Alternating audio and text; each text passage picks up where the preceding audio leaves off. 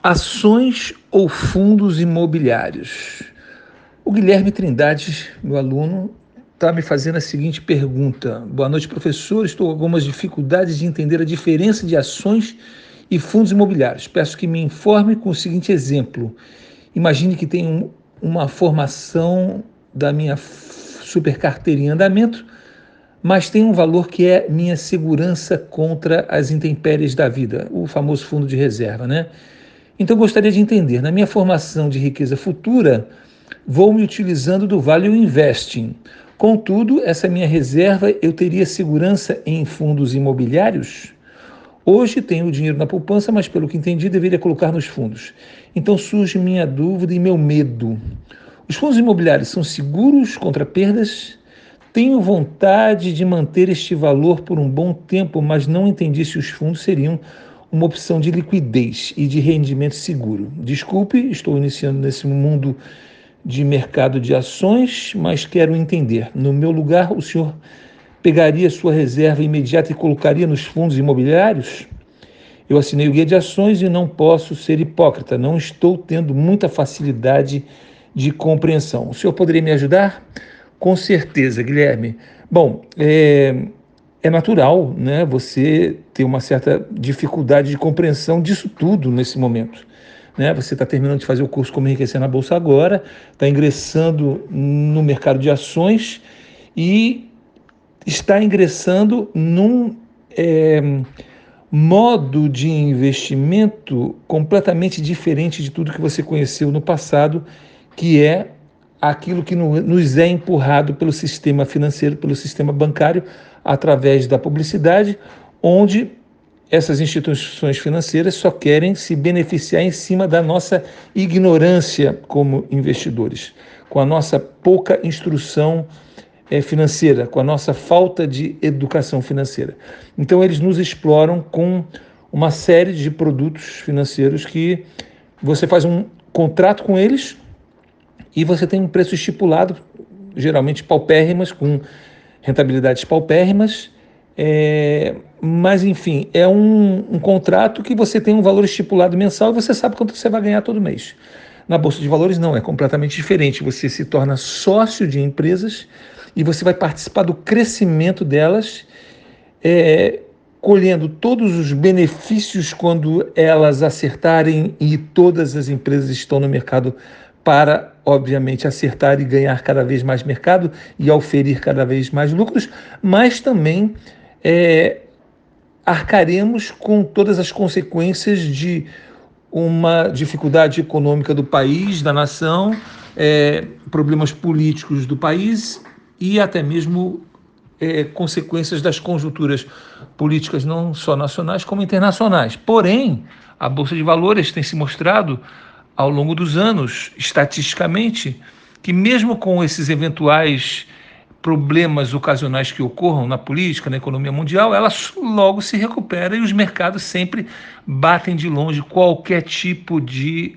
aplicação bancária ou em títulos de governo, como o Tesouro Direto. Então, é natural essa dificuldade de compreensão desse começo de é, nova dinâmica de se investir, tá? Como é, se acostumar com isso somente é, consumir, é, é, treinando e, e lendo muito sobre o mercado. E eu sempre recomendo que aos alunos que assinam o guia de ações leiam desde a primeira edição em janeiro de 2017, porque vocês vão pegar aí quase dois anos de experiência de mercado, onde diversas, diversos eventos ocorreram ao longo desse período e na política, na economia mundial, na troca de, de empresas da carteira que ocasionalmente acontecem, mesmo a gente trabalhando com Vale Investing, acontecem problemas pontuais em uma ou outra, por isso que a gente trabalha diversificado com várias empresas, porque na, na eventualidade de uma delas ter problema, a gente é, assume o prejuízo, tira, não costumam ser grandes prejuízos, mas assim, começou a andar para trás, é, a gente tira e coloca outra ou não coloca nenhuma, enfim, parece que a gente tem bastante com bastante diversificação. Particularmente no problema que você, na, na questão que você é, comentou, é, qual a diferença entre ações e fundos imobiliários? Diga-se de passagem, aqui é fundos imobiliários. É um tipo de fundo completamente diferente de fundos de bancos, de fundos de ações, de fundos de, de câmbio, esse tipo de coisa. Fundos imobiliários é um produto que só existe dentro da Bolsa de Valores, regulamentado com lei, protegido por leis próprias, que faz com que ele seja extremamente é, é, mais seguro, né? porque tem, é, por exemplo, os fundos não podem pegar dinheiro emprestado para aumentarem o seu patrimônio em imóveis, o que nos Estados Unidos pode, no Brasil isso eles depois da, da crise do subprime lá da, do, dos fundos imobiliários nos Estados Unidos em 2008, o Brasil tomou essa, essa precaução e é muito bem recebida pelo mercado, né? traz uma segurança muito grande, porque o, o gestor do fundo não pode sair pegando dinheiro emprestado por aí, o, o, que nos protege de uma certa forma. Ou ele administra bem o que tem e trabalha com as cotas que ele vendeu para os investidores, ou não. Né? Agora, é, a diferença, as ações tendem a pagar proventos muito maiores do que os fundos imobiliários. Por quê? O fundo vai pagar uma média de 1% ao mês, livre de imposto. Né? Nesse momento, essa média nem está lá mais ou menos no 1%. A gente pode considerar que esteja aí no 0,8% é, ao ano, né? Ao ano e você... Ao, ao, ano não, ao mês, minto, ao, ao mês, mas é, só paga aquilo. Agora, as ações não, elas pagam dividendos e juros sobre capital próprio, além de outras bonificações. As empresas passam por fusões, por aquisições de novas empresas. Quando elas pagam dividendos, esses dividendos, eles nem sempre vão ser é, é, equivalente aos aluguéis dos fundos imobiliários, mas eles também pagam é, juros sobre capital próprio, que, que costumam ser sempre muito maiores do que os, os dividendos. Os juros sobre capital próprio são a divisão dos lucros excedentes da empresa e as boas empresas todas costumam pagar. E, e as empresas, elas valorizam mais do que os fundos imobiliários. Né? Com o tempo, elas crescem mais em valor. Fundos imobiliários são imóveis, imóveis. Então, ele tem aquela variação natural do imóvel, porém, é, as empresas crescem mais. Então, essa é a diferença. Então, as pessoas me perguntam assim, mas então por que eu vou investir em fundos imobiliários e não invisto só em ações? Porque o, o mercado de ações, ele é mais volátil também. Quando existe uma crise, os fundos imobiliários, como são imóveis, tendem a depreciar menos, desvalorizar menos. E é uma diversificação, porque na medida, vocês têm que entender que na medida que vocês vão ganhando patrimônio em ações, em ativos de empresas, é, é importante começar a diversificar também fora do mercado de ações. E a diversificação no mercado no, de fundos imobiliários dentro da própria bolsa já é uma diversificação, porque você tem um outro segmento, um outro setor da economia que se um determinado setor é afetado, aquele outro às vezes não é afetado daquela mesma forma. É, quando você, por exemplo, começa a fazer um milhão, dois milhões, três milhões na Bolsa de Valores, eu sempre é, recomendo que se comece a pensar também na diversificação em outros mercados internacionais. Aí implica falar inglês, viajar, conhecer outros mercados de outras nações, tudo isso é diversificação. Então, o fundo imobiliário tem um papel importante na diversificação também. É, é seguro? É seguro como é seguro a Bolsa de Valores. Eu costumo dizer que inseguro é você botar dinheiro no banco, porque você em, em, aplicações bancárias, porque você tem a certeza que você vai terminar pobre e indigente do INSS, sem aposentadoria, porque o seu dinheiro vai perder até da inflação. Os grandes investidores estão sempre dizendo que renda fixa não é renda fixa, é perda fixa.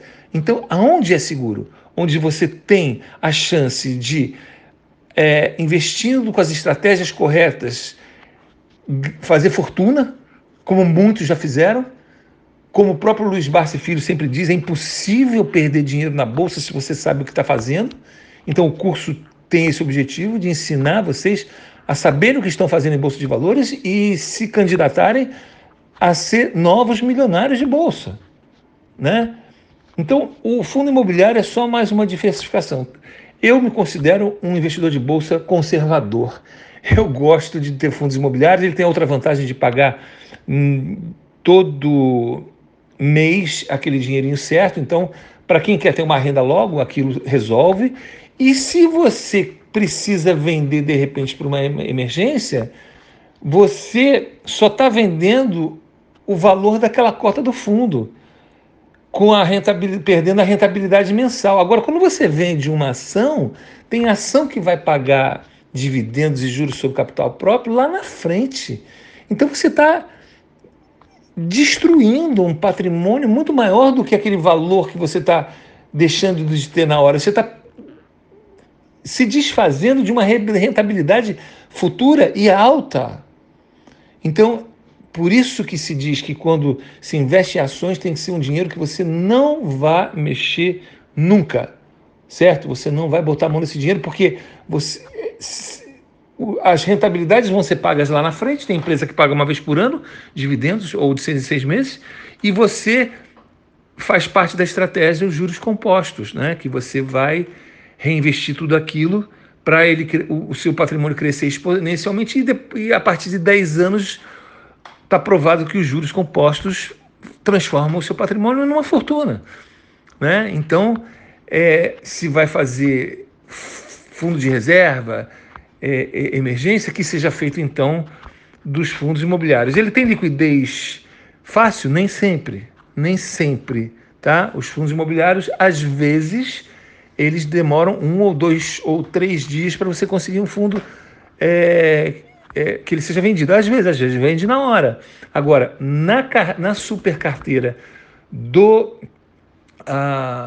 guia de ações, eu procuro selecionar sempre fundos com que tenham liquidez. Eu não quero de jeito nenhum fundos que não têm liquidez. E o mercado tem aí cerca de 300 fundos imobiliários e muitos, muitos, muitos mesmos não têm liquidez nenhuma. Você compra e depois você não consegue mais se desfazer.